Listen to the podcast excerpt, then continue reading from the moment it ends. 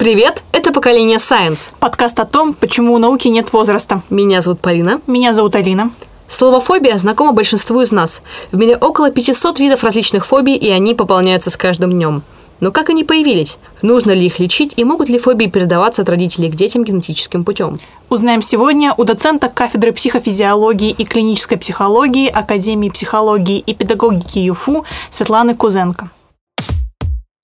Здравствуйте, Светлана Здравствуйте. Сергеевна. Здравствуйте. Здравствуйте. Давайте начнем с того, что поговорим, какие у нас фобии у, собственно, людей, которые сидят на этом подкасте. Расскажите, чего вы боитесь, чего вы боялись в детстве? Если такие вопросы корректно задавать. Конечно, ну, без проблем. Были страхи, были даже не страхи, а была тревожность такая, да, ну, сдача экзамена в школе, она всем знакомая. Ну, и также, также было маленькое такое волнение, э, когда э, уже начала обучаться в университете. То есть это ЕГЭ-фобия, страх ЕГЭ. Я на ЕГЭ не попала, слава богу, да. А, То есть это только мое Это проклятие. выпускные, выпускные экзамены были. Ну, уже а, в- когда начала обучаться на первом курсе, отследила, что есть тревога. Тревога это же не предмеченная фобия, это не предмеченный страх, и это фоновое состояние, оно очень тяжелое на самом деле. Хочу сказать, что уж лучше бояться и понимать, что боишься, нежели постоянно быть в каком-то напряжении. Вот как раз-таки тревога – это очень большое напряжение. А уже потом по ходу обучения на втором, на третьем, на четвертом курсе тревоги уже практически и не было. А это произошло из того, что вы поняли эту тревогу, проработали ее и как-то из нее вышли, или просто стало спокойнее и приятнее учиться? ну, так скажем, адаптация уже. Потому что первый курс, первокурсники, когда сдают первую сессию, они, в принципе, и не знают, что это такое. Поэтому очень много тревоги. Мы тревожимся тогда, когда есть неизвестность. Даже те же самые дети, которые приходят э, на прием в 4-5 лет и говорят о том, что я боюсь э, засыпать э, ночью один в своей комнате. И мы разбираемся, что ты там боишься. Да, они начинают рисовать то, что они боятся, да, называют этих чудовищ воображаемых. И, в принципе, когда мы их опредмечиваем с детьми, они смотрят на них, и уже, в принципе, страх начинает нивелироваться, да, и уходить на нет. То же самое, когда мы постоянно, ну, если говорить обо мне, да, э, первый курс, первокурсники, они больше боятся, что же это такое первая сессия, первый экзамен, какой будет учитель, да, это лектор, мы его знаем, но какое у него будет настроение. То есть появляется очень много факторов, за которые человек хочет быть ответственным, ну, чтобы их проконтролировать. Соответственно, это и лектор, это и погода, это нежелание опоздать на первую сдачу экзамена, это очередность сдачи, да, когда человек вытягивает билет, какой он в очереди будет. То есть слишком много факторов, к которым нужно адаптироваться. И когда студент уже прожил, а некоторые даже пережили первую сессию, уже вторая, она э, не настолько сильно заряжена фобией и тревогой. Чего боишься ты, Алина? Я бы не сказала, что у меня есть четкие фобии. Я не боюсь ни пауков, ни высоты, ни змей. Мне иногда просто бывает противно смотреть именно на что-то. Мне бывает смотреть противно на насекомых, всяких бегающих, ползучих, всякие тараканы. Это не вызывает у меня страха, я, мне просто противно на них вот смотреть. Я ну, не говорю, что у меня есть... Может, конечно, я не встречала того, чего я боюсь. Может, я боюсь того, чего не существует, поэтому у меня нет. Можно сказать, нет фобии, но на самом деле она есть. Это интересно. Мне кажется, у тебя это противно, потому что ты знаешь, что это, и ты этого, у тебя нет какой-то неизвестной. Ну, таракан, таракан. Фу, конечно, ну что Да. ты мне сделаешь, да? А, у меня есть небольшая, ничего себе небольшая, большая фобия. Я очень боюсь бродячих собак. Просто ужасно. Я, когда иду по городу, я живу в центре, поэтому, к сожалению, проблема эта очень большая. Я прохожу, если рядом проходит какая-то свора или даже пара-тройка собак, я обойду через квартал, я пройду там на 5-10 минут больше, но я рядом с ними не вернусь, что у меня начинается паническая атака. Но я не знаю, как с этим справляться. Наверное, это даже хорошо, потому что инстинкт самосохранения, пусть и в такой извращенной форме. Как э, вообще появились фобии? Это с чем-то связано или это что-то иррациональное, что-то заложенное? Дело в том, что вот всегда говорю про то, что тревога и страх – это нормально. То есть мы бы с вами не выжили эволюционно, если бы мы ничего не боялись и вообще если не тревожились. Тревога эволюционно у нас заложена с программой выживания. Даже если мы вспомним первобытные времена, когда в пещере первобытные люди слышали хруст, либо непонятный звук, естественно, они настораживались. И это тревожное состояние. Важно разобраться, с чем оно связано. Потому что тогда были и животные, и другие племена, которые, в принципе, были заинтересованы на то, чтобы нападать, да, и показывать, кто, кто в иерархии главный, да, среди вот, первобытного сообщества. И эволюционно у нас заложена программа на то, чтобы мы выжили. Про потомство это потом. Когда мы говорим про тревогу и про фобию, тревога это состояние, сопровождающимся очень сильным напряжением. И э, страх – это предмеченная тревога. Они нам нужны. Но нормальный, так скажем, нормальный тип тревоги, который связан с выживанием и который конгруентен, то есть соответствует тем событиям, в котором она разворачивается. Например, сильный хлопок – мы сейчас здесь сидим, будет сильный хлопок за окном, естественно, нормально, кто-то в большей степени, в зависимости от типа темперамента, может быть, какие-то были а, травматичные события. события. Может, Полин, вы там опасаетесь э, и вытеснили тот факт, когда было действительно нападение э, собак или же страх. Да, такое нападение, да, то есть была какая-то собака, может быть, испуг от ее лая, и это закрепилось в программе внутри, ой, что-то небезопасно, надо что-то делать, надо что-то да, как-то реагировать, либо замирать. У нас три а, базовые реакции на стресс. Бей, беги, замри. Кто-то замирает, становится таким, а, как истукан, причем это еще из животного мира нам это передалось. А, знаете, наверное, да, что некоторые животные притворяются мертвыми, ну, для того, чтобы хищник, да, есть хищники, которые не едят падаль, да, чтобы они, в принципе, были спасены, и хищник на них не претендовал, на их э, тело. Но, опять же, мы сейчас говорим про то, когда случаются какие-то события. Хлопок, внезапный звук. Это нормальный вид тревоги. А вот есть патологическая да, тревога, когда нет событий, которые могли бы адекватно да, спровоцировать такую тревогу. Например, у человека перманентное состояние тревоги или перманентное состояние страха.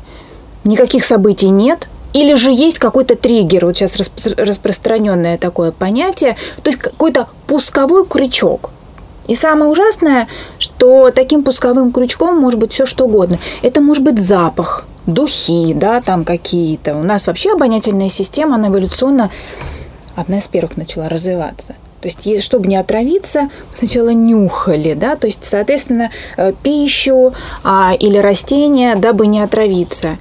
И, соответственно, это может быть просто вид собаки, а может быть очень сильный, такой громкий лай. Это тоже может быть таким пусковым э, крючком. И собака может не нападать, да и, и запах духов может идти от просто проходящего мимо человека, а у человека срабатывает этот триггер как опасность. И вот это патологический э, вид тревоги. Если мы говорим про фобии, то здесь такая же история – есть патологическая форма страха, когда вот то, что вы говорили, Алин, а, арахнофобия, да, э, страх пауков, когда мы, в принципе, э, не живем в той местности, где есть пауки, но мы их усиленно боимся, тратим много усилий для того, чтобы справиться с, этой, с этим страхом, то это уже мешающее качеству жизни страх. Да? То есть это патологическая форма фобии, которая мешает жить. Боязнь высоты, да, то сюда же у нас относится, опять же, боязнь змей. Вас нет э, да, этой зоны, где вы можете встретиться с объектом ваших фобий, но вы сконцентрированы, вы акцентируете на этом внимание, то это патологические, патологическая фобия, которая мешает жить. То есть отличие страха от фобии – это вот то, что именно фобия мешает жить. Это патология. Э, нет, нет, фобия есть и тревога. А у фобии есть как раз-таки безопасная форма, которая помогает выжить, эволюционно закрепленная. Ну, например, мы не просто так боимся пауков. Заметьте, пауки, собаки, хищники – это как раз то, что э, было небезопасно для первобытных людей Да, это еще эволюционно, это помогло нам выжить. Мы же почему-то не боимся растений. Мы почему-то вот боимся именно то, что движется, то, что там может э, нанести вред какой-то, то, что именно агрессивного характера, то, что может повредить нашей жизни и целостности нашего тела. И а, бояться – это неплохо. Плохо, когда это переходит уже опасаться даже, да, вот это неплохо. Знать свои слабые зоны, знать, понимать, что, да, возможно, пауки опасны и змеи. Но важно понимать, что есть разные виды змей, есть разные виды пауков. И важно разобраться, а что я именно боюсь. Отвращение, то, про что вы, Алин, говорили, да, это понятно, неприятно, да, то есть э, мы с клиентами разбираем, что именно ты боишься, конкретизируй. И когда мы конкретизируем, тогда уже наши когнитивные искажения перестают над нами ну, держать власть. Что ты боишься? То, что он укусит, то, что это будет ядовито. Ну, клиент должен сам про это говорить. Или же то, что тебе будет, ну, мерзко, грубо говоря, и неприятно. Или это будет место чесаться. То есть расскажи поподробнее. Его пугает девушка, играющая на флейте. Как только он слышит первую ноту, взятую на флейте, его охватывает ужас – нет, это не лирическая строчка, абстрактная, как вы могли подумать, это определение боязни флейты, которое даже Гиппократ, собственно, это слова Гиппократа. А бывает, что люди боятся панически совершенно каких-то странных вещей. То есть, например, у меня есть забавнейшая история. Я в детстве панически боялась больших черных букв. Не знаю почему, но просто меня это ввергало в какой-то ужас. И в черных пакетах тоже. Почему? Непонятно. А какие, вы знаете, самые странные, необычные, но все равно существующие фобии? Непринятие своего голоса, соматоформные расстройства, да, то есть когда человек стыдится и боится, что какие-то внешние данные будут видны, но а другим людям. Причем это субъективный вид э, страха, опасений, там и тревога, опять же, есть перманентное чувство тревоги, но опять же это больше клинический такой вариант. Есть в странах Азии страх запаха собственного, или даже это переходит в невротическое состояние, когда человеку кажется, что от него плохо субъективно, кажется, что от него плохо пахнет. И, соответственно, он зацикливается на на, на, на этом страхе и пытается всячески его скрыть и даже пытается не общаться долгое время с другими людьми. Ну, дабы да, это не было заметно для других. И получается, он уходит в изоляцию. Если говорить про странные фобии, то еще бывает анатиде... Анатидофобия. Это навязчивый страх, что где-то в мире есть утка, которая за вами следит. Есть еще такая замечательная фобия, называется гипопота-монстра-сескипедалофобия. Как вы бы думали, что это? Это боязнь длинных и сложных слов. Какая ирония. У нас, кстати, есть такая интересная штука пантофобия, боязнь фобии. Угу. То есть э, это такой очень, получается, интересный страх, это боязнь бояться чего-то. Да. Может быть, э, у этого есть какое-то описание с точки зрения психологии и психиатрии? Ну, с точки э, зрения психологии, конечно же, клинической психологии, мы здесь можем рассмотреть э, то, про что я говорила, тема стыда. Очень важно быть э, в социуме очень реализованным, да, в иерархической лестнице быть желательно на вершине, либо стремиться к ней. И здесь я могу рассмотреть, э, вот увидеть даже такую аналогию, есть у нас социофобия, социальные фобии, да, когда очень важно оставаться в социуме, но в то же самое время человек испытывает колоссальные переживания про то, что когда он выступает, он выходит, видны, э, видно, как он тревожится, как он боится, он пытается это подавить, он пытается сделать вид, что в принципе, показать, контролировать свое состояние, и чтобы никто не догадался, что он волнуется. Это провальный вариант, потому что вот как раз-таки вот эта пантофобия, она усиливает страх. Как мы работаем со страхом? Вообще, в первую очередь, мы его должны признать. Когда человек не признает и пытается с помощью пантофобии подавить, знаете, страх умеет мстить он начинает еще больше проявляться, да, потому что мы здесь можем стесняться, подавлять тех вещей, э, те вещи, которые являются, в принципе, естественными. По большому счету, бояться это неплохо. И тревожиться это неплохо. И вообще, когда мы э, встречаемся в первый раз с людьми, это нормально, когда мы чуть-чуть испытываем, ну, такой кортизоловый драйв, ну, такой легенький, да, чтобы быть, ну, немножко в сборке. А мы знаем, что когда певцы выходят на сцену и не волнуются, они причем об этом сами говорят, то когда я перестану волноваться перед выходом на сцену, все, пора заканчивать карьеру, да, то есть вот эта часть, ну, она очень важна. Сейчас я рассказала про то, как это может э, выражаться в конструктивном виде, а вот в деструктивном это пантофобия, когда я не признаю, что нет, нельзя, нельзя бояться. И за этим стоят искажения, что люди, которые, и это причем навязано может быть не только ну как, передаваться эволюционно, но может быть навязано еще и той средой, в которой человек растет. И не обязательно семья, потому что очень часто смотрят назад и вот, вот эта часть, да, э, что, что, в чем бы обвинить родителей? Это не всегда родители. Родители могут быть конструктивными, но при этом есть, например, когда человек растет, да, развивается, есть другие значимые авторитетные люди. Это может быть школа, это может быть учитель, это может быть какой-то наставник который повлиял на человека, и затем он перестал э, принимать в себе какие-то качества.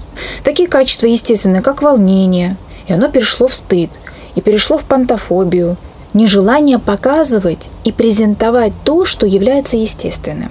Ну и, конечно, я хочу сказать, что это не очень хорошо – Потому что, повторюсь, тело нам всегда отомстит, тело э, умнее и мудрее головы. Уж как бы мы там не искажали, как бы мы не уговаривали тело а мысленно, да нет, не надо волноваться, надо показать себя обязательно вот в таком-то, таком-то виде. Если люди увидят, что я волнуюсь, то это приведет то есть там вот у нас есть направление когнитивно-поведенческая терапия, она очень хорошо работает с вот этими фобиями.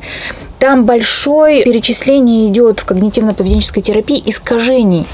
А, с помощью которых наши клиенты, они поддерживают эту фобию, вот эту пантофобию. И это называется охранительное поведение. В клинической психологии, в КПТ Охранительное поведение – это все то, что человек использует, чтобы не проживать вот, вот эту невыносимую фобию, вот это неприятное состояние тревоги и напряжения. Но тут парадокс чем больше мы включаем это охранительное поведение, например, идут собаки обходить, да-да, стороной. Боюсь заходить в магазин, в мегамаркет, где много людей, например, там случилась паническая атака. Да, так бывает. Так, больше по магазинам не хожу. Или агорафобия, страх толпы, да, страх о том, что я не смогу о себе позаботиться там в общественном том же самом месте.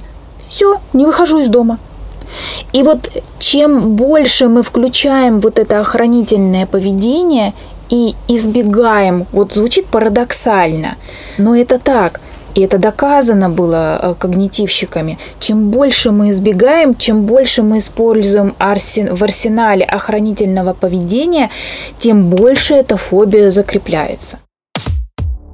То есть первый шаг, э, чтобы бороться с фобией, это нужно посмотреть ей в глаза? Прожить ее, да. То есть не бояться, даже побыть. Если очень страшное такое бывает, а ресурсов не хватает встретиться с фобией, ну хотя бы мысленно признаться себе, что я там боюсь, а если я все-таки попаду в эту, к этим собакам, к этим змеям и к этим да, людям, к этим людям, возможно, да, что со мной будет? То есть мы э, должны прочертить, проговорить, да, представить мысленно воображение, как будет развиваться ситуация. Не избегать а развиваться. То есть это как бы встретить эту фобию в контролируемых условиях, когда ты в целом в безопасности, да. но ее видишь. Да? Совершенно верно. Это как первое знакомство с фобией. И когда происходит вообще это первое знакомство на приеме у терапевта, слушай, ну расскажи, что там такого происходит. Он начинает рассказывать, рассказывать, рассказывать, и потом у него удивление разве это нужно бояться? Действительно, да, человек начинает успокаиваться, и мы тогда говорим клиентам о том, что вот посмотри, не все так ужасно, да, вот ты с ней встретился.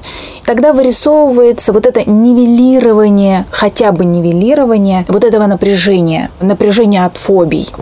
И мы уже работаем, но здесь мы не успокаиваемся, здесь очень важно не просто нивелировать эту фобию, она же может повториться, она же может перейти на другой объект. И здесь обязательно мы должны доработать когнитивные искажения. Они же внутри, да, как так получилось, да, давай разбираться. Там какая-то программа заложена, и причем не эволюционная да, давай разбираться, а как так получилось? И очень часто мы выходим, даже вот если говорить про пантофобию, а, что там в школе говорили, нельзя волноваться, когда выступаешь у доски, а, что ты краснеешь, ну-ка говори быстрее. Или же там в семье, да, возьми себя в руки, принципе, в этой фразе ничего такого нет, но когда эти фразы ребенок слышит в стрессовой ситуации, вы же понимаете, да, помните, мы говорили, в стрессовой ситуации бей, беги, замри срабатывают вот прям инстинктивно, да, когда ребенок это слышит, то, в принципе, в этой фразе ничего нет, у него это закрепляется, да, получается как триггер, который потом может всю жизнь его преследовать, да, он может с ним встречаться, в этом триггере ничего нет, та же самая флейта. Прекрасная флейта, да, прекрасный инструмент. Но энное количество лет назад, во время звучания этой флейты, девушка сказала парню, мы расстаемся. Внезапно, допустим. И вот здесь а, да, у нас может это перейти, конечно, не в паническую атаку, а здесь это может смешаться, да, допустим, там, о чем писал Маслоу, пиковые переживания, это переживание счастья, вдохновения, влюбленности и шоковой травмы. И вот здесь, когда у нас такие вещи происходят, тогда получается прекрасные какие-то события, сигналы от внешнего мира становятся триггерами фобии и тревоги. Знаете, у меня возникла мысль, идея для стартапа, для, возможно, товарищей, которые занимаются IT-технологиями. А, вот мы с вами проговорили очень много про то, что нужно встретиться с фобией в идеале в контролируемых условиях. Представьте себе виртуальная реальность и симуляция фобии. То есть а, в руках опытного специалиста и в рамках какой-то хорошей направленной терапии, мне кажется, это очень даже будет неплохо. То есть, например, тот же самый страх собак. А, mm-hmm. Да, человека не нужно будет, не обязательно будет выводить прям к своре собак, что все-таки это правда может быть опасно, но хотя бы нивелировать эту панику панику с, с помощью того, что человеку в виртуальной реальности на него посмотрят собаки и отойдут, возможно, это будет не так уж и плохо. И, кстати, насчет того, что людям говорят не волноваться, это на самом деле здорово, что у нас сейчас уходит эта культура отсутствия страха. То есть, да, многие говорят, что вот, там люди будут бояться, uh-huh. а это плохо, особенно, к сожалению, к мальчикам такое применимо. А, Культуральное но, такое, да. да. Но uh-huh. очень здорово, что у нас меняется культура. И как раз про современную культуру у нас следующий вопрос. В мире постоянно появляются новые фобии, потому что новые объекты, их тоже можно бояться, поэтому новые фобии. А какие появляются в наше время?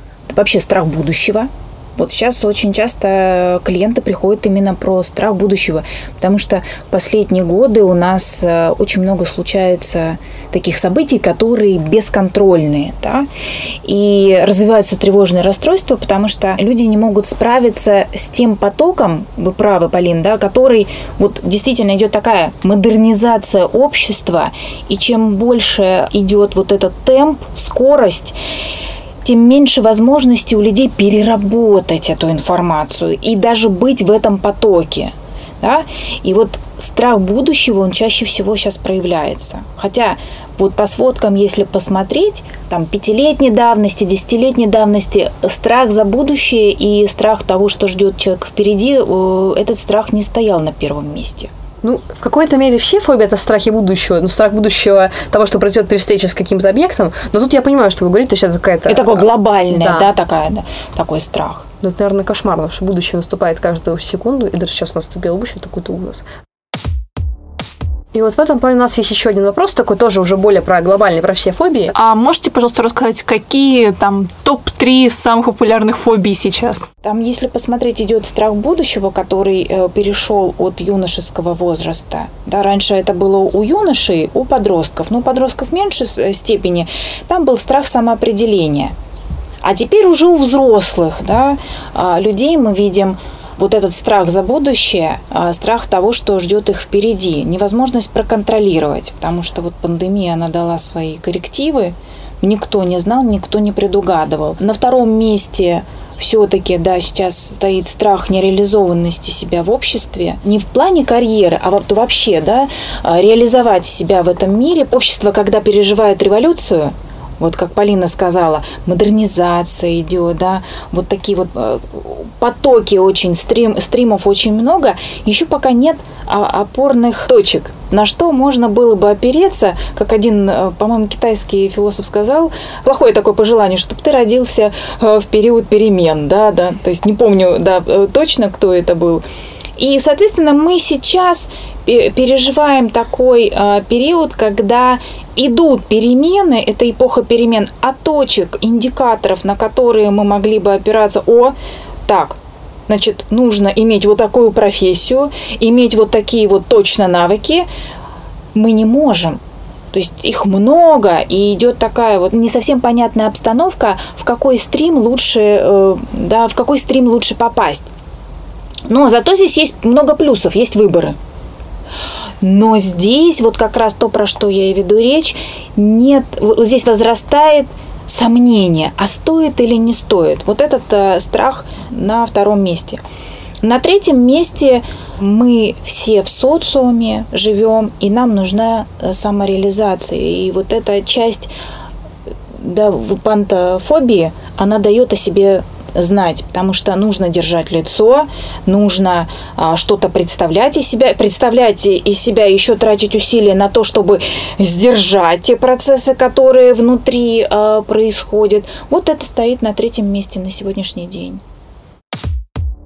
Давайте перейдем к такому более медицинскому вопросу, все-таки можем ли мы назвать фобии некоторые или все фобии болезнью и нужно ли их лечить? Конечно, фобии нужно лечить. Обязательно. А, корректировать, терапевтировать. Потому что, э, ну, например, гемофобия у нас э, есть, она достаточно известная, когда человек боится вида крови. Но при этом периодически такому человеку нужно сдавать анализы или же он э, может жить э, в, ну, в таких условиях, не знаю, даже встречаться неконтролируемо, он проходит по, по улице и видит, что у кого-то, ну, допустим, потекла кровь из носа, ну, очень часто такое бывает, да, или у родных это бывает, да, высокое давление. И если он все время будет реагировать всем телом, всем организмом, и вот этой всей вегетативной системой, как, как на процесс выживания, ну, просто первое, э, что приходит в голову, невроз ему обеспечен, плюс его нервная система будет истощаться, ну и, соответственно, это будет понижать качество жизни. Да, он большое усилие будет э, тратить на то, чтобы справиться с собой в таких вот ситуациях повседневных. Ну, либо когда он испытывает страх презентовать себя. Ну, гемофобия – это такой пример так себе, да, может или не может, да, человек оказаться в такой ситуации, где э, он увидит эту кровь. А вот, допустим, страх выступлений – это, извините, мы это не избежим. Мы не в лесу живем, а мы живем в социуме, и те же самые студенты должны выступать, преподаватели, естественно, даже доносить этот материал.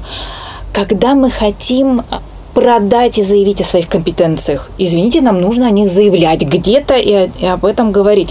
Э, налаживать связи коммуникативные в социуме. Мы без этого никуда не, не денемся. То есть, если человек испытывает фобию, страх общения, это обязательно нужно корректировать. И здесь уже не про качество жизни, а вообще про функциональность человека. Она может пострадать. И человек уходит в изоляцию. Изоляция не является нормой в клиническом варианте для, э, для человека. Соответственно, нужно обязательно корректировать. И фобии, естественно, они имеют такое, такое свойство, они распространяются, они увеличиваются. И вот сегодня звучал такой термин а, паническая атака.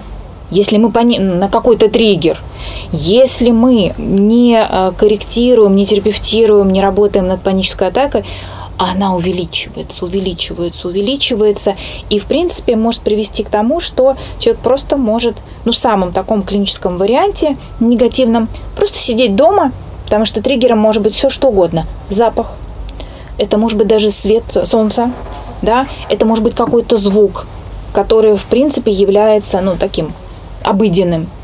И, соответственно, когда м- некоторые люди путают паническую атаку с плохим состоянием здоровья, ну, например, ой, ну что-то давление скакануло, да, вот слышим мы очень часто, или, ой, какие-то головные боли, и что-то стал задыхаться. Это как раз те э, признаки панической атаки, которые чаще всего случаются. Ой, сердце что-то э, забилось очень сильно, тахикардия. Наверное, просто переволновался, ничего страшного. С погодой что-то не так, да, там, с погодными условиями. И вот как раз-таки задача наша как я это вижу, состоит в том, чтобы рассказывать и обучать вот этой грамотности, что не нужно обесценивать те процессы вегетативные, вегетативные, которые мы наблюдаем в своем теле, когда испытываем страх. Не нужно их обесценивать, а нужно идти к терапевтам, к психологам. Но первоначально можно самим поработать с этими э, э, темами, попробовать. А если не справляются, то лучше искать специалиста, как мы сегодня проговорили, в первую очередь составить иерархию страхов. А, опять же, увидеть, а может быть даже и прописать, лучше прописывать. Прям табличку создают, есть у нас протоколы у когнитивных терапевтов, там прописываются события, эмоциональные реакции, что я по этому поводу думаю. И опять же, мы вскрываем иррациональность суждений – да? То есть, когда человек это все прописывает, ему да, иррациональное суждение, ну, например, а, там, страх будущего, да, я боюсь будущего. Что конкретно ты боишься в там, будущем? Начинаем, да, ну как, немножечко копать. Помогаем клиенту осознать. Давай конкретизируем. Я боюсь не стать известным ученым. А потом мы спрашиваем, а какие эмоции и чувства, когда мы конкретизировали, ты испытываешь? Уже не, уже не страх, уже там может и обида примешиваться, и досада какая-то, и, возможно, даже идут какие-то воспоминания. И да, я вспомнил, кто мне такое говорил. Это сказал мне вот этот вот человек. И, я, и ты ему поверил? Да, я ему поверил. И затем мы раскладываем, помогаем клиентам. Слушай, давай посмотрим. Ну, он сказал, ты поверил, но тогда тебе было столько-то лет – ты имел право поверить, не казни себя. Очень часто люди испытывают чувство стыда очень много за то, что они поверили. И досаду за то, что столько времени уделяли фобиям много внимания. Давай, что ты можешь сделать сейчас, на сегодняшний день для этого? Я могу пойти на курсы, я могу начать работать над ораторским искусством, я могу поработать, да, и осознать, какие у меня есть проблемы для построения отношений с девушками. То есть мы конкретизируем, и тогда здесь мы выходим на тему иррациональности фобий. Но вот я сейчас рассказала ту схему, по которой, в принципе, человек может сам себе, вот как говорят когнитивщики, протоколы создать. Но если какая-то заминка, можно обратиться к терапевту, к третьему, да, вернее, к второму человеку, который может раскрутить эту тему и помочь, да, проследить. А что же мешает? Где он там заблудился в этом лабиринте, да, фобий своих? Мы с вами много говорили сейчас про самотерапию, про то, как самому себе помочь. Такой небольшой вопрос. У многих это волнует, особенно ребят, которые общаются с людьми достаточно тревожными. Например, в случае панической атаки или в случае проявления какой-то фобии, а если рядом с тобой происходит такое, как человеку помочь не навредить? Есть ли какие-то плюс-минус общие правила? Ну, общие правила в первую очередь заземлить, помочь заземлить человека. Вы имеете в виду, Полин, а, что не сам человек испытывает, а, а вот рядом, рядом значит, конечно. Э, в первую очередь это помочь его заземлить. Когда мы слышим «успокойся, не переживай», ну, это как «не думай о белой обезьяне». И сидишь и думаешь об этой белой обезьяне. Если все было так легко, да, наверное, бы и не было этой проблемы. Помочь его вернуть в состоянии здесь сейчас. Потому что человек, когда а, его захватывает какая-то фобия, или вот он видит, что змея ползет, ну, допустим, да, и а, вы видите, человек рядом с вами начинает бледнеть. Хотя вы, в принципе, знаете, что эта змея, она а, ну, безобидная, в принципе, она не ядовитая, но у человека расширяются глаза, он бледнеет. Все, он улетел. И в психотерапии есть такой термин диссоциация. Очень часто люди, когда испытывают очень сильный страх, они диссоциируются или очень-очень сильный стресс. Это как будто бы человек вылетает из тела. Да, да, то есть это может быть вылет из тела, либо у нас есть диссоциация во внешнее да, пространство, либо во внутреннее, зажимается такое, замирает. Да? И здесь очень важно с человеком разговаривать, заземлить его. Вот я как телесный терапевт всегда рекомендую, когда испытываете фобию, что бы ни случилось, или тревогу, ставим стопы на пол. Вот это самое главное действие, ну, главный действенный способ, в первую очередь, который человек никогда не должен забывать. Потому что мы, когда испытываем стресс, мы уходим из состояния заземления, мы перестаем ощущать пространство адекватно и собственное тело. И важно предложить человеку подышать. Вот все очень просто, гениально, все, во всем очень просто. Стопы на пол и дыши. Да, и смотри на меня. Или озирайся вокруг себя, вокруг вот, пространства, что, что происходит. Давай, перечисляй, что ты видишь, что ты слышишь, и потом, что ты чувствуешь. И опять же здесь можно как раз-таки дать возможность человеку, мы выводим его из замирания, проговорить. Вот ты говори, чего боишься?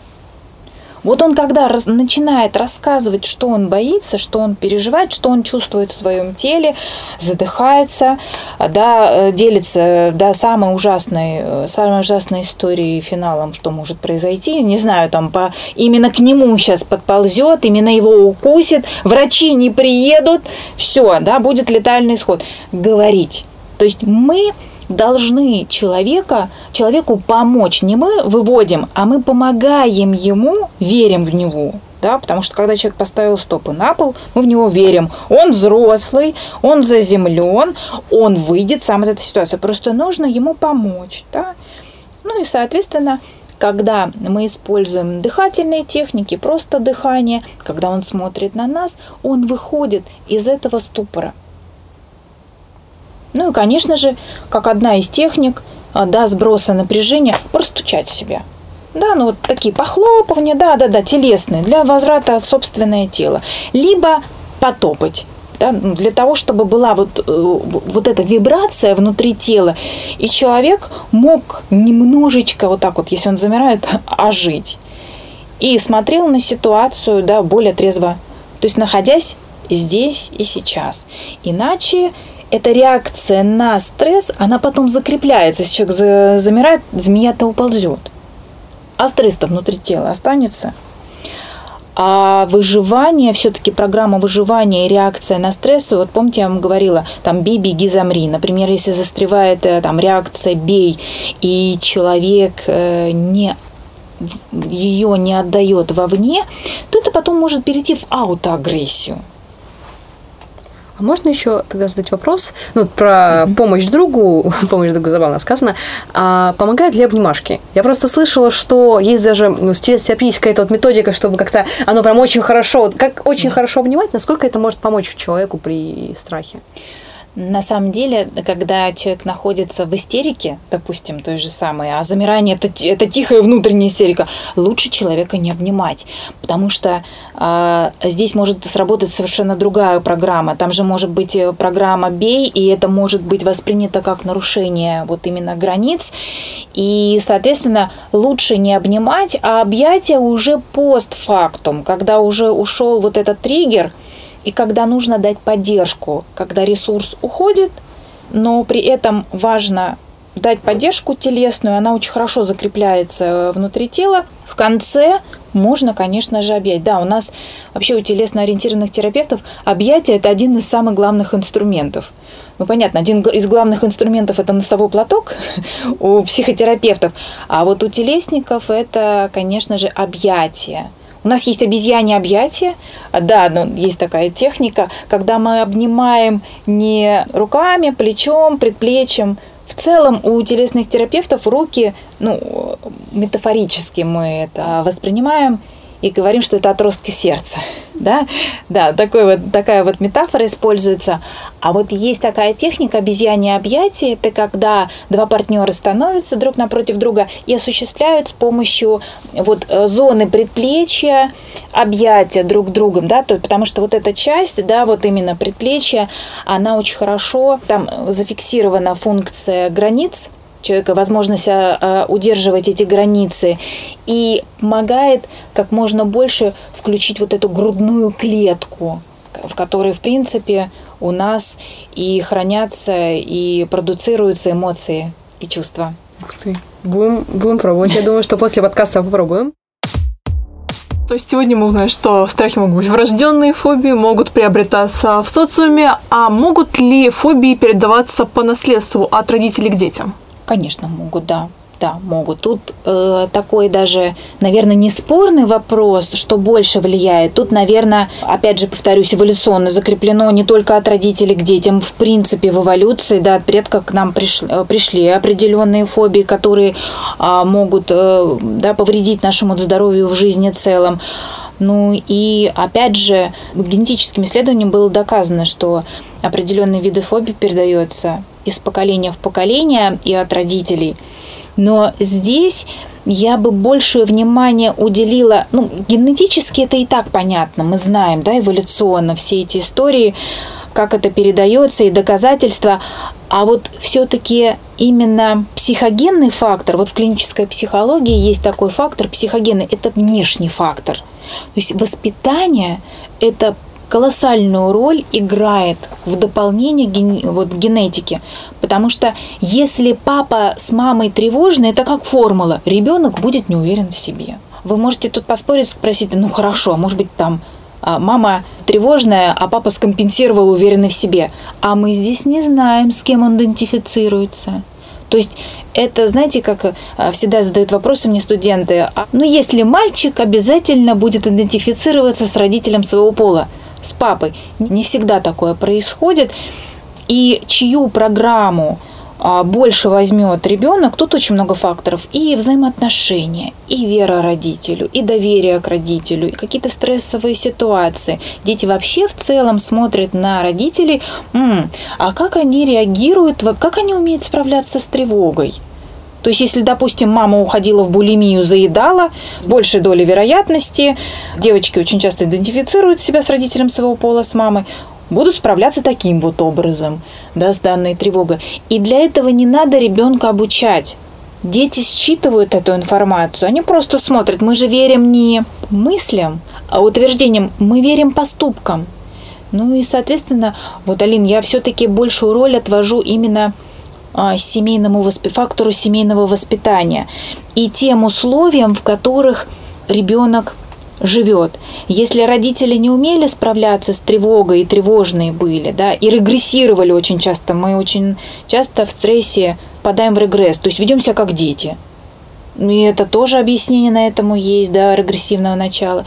Но если ребенок видит, что родители не умеют справляться со стрессом жизни – скорее всего, эту стратегию будет перенимать. Вывод, прежде чем заводить детей, пожалуйста, сходить на психотерапию, научитесь да. проработать свои страхи. То есть тут, конечно, да. и ультимативно. И, совлада... и поработать над совладающим поведением, потому что у нас, ну, в принципе, внезапных каких-то факторов стрессогенных достаточно в жизни, да? Mm. Ну, они есть, только, то есть не нужно на них ставить акцент, просто они присутствуют в нашей жизни, но важно поработать над тем, чтобы э, справляться, использовать конструктивные стратегии совладающего поведения с, э, со стрессом. Мне кажется, это прекрасное завершение нашего подкаста. От себя хочу сказать, что, товарищи, не бойтесь бояться. Это абсолютно нормально. Тревога, страх, чего бы то ни было. Даже уток, которые за вами наблюдают, а, даже флит, это все нормально. Поэтому не бойтесь бояться. Всего вам хорошего. Давайте мы все попрощаемся. До свидания. Да. Всем пока. До свидания. Бу. Хорошо, не кря. Надо было кря, да. Да-да-да. Нет, это будет жестко, мне кажется.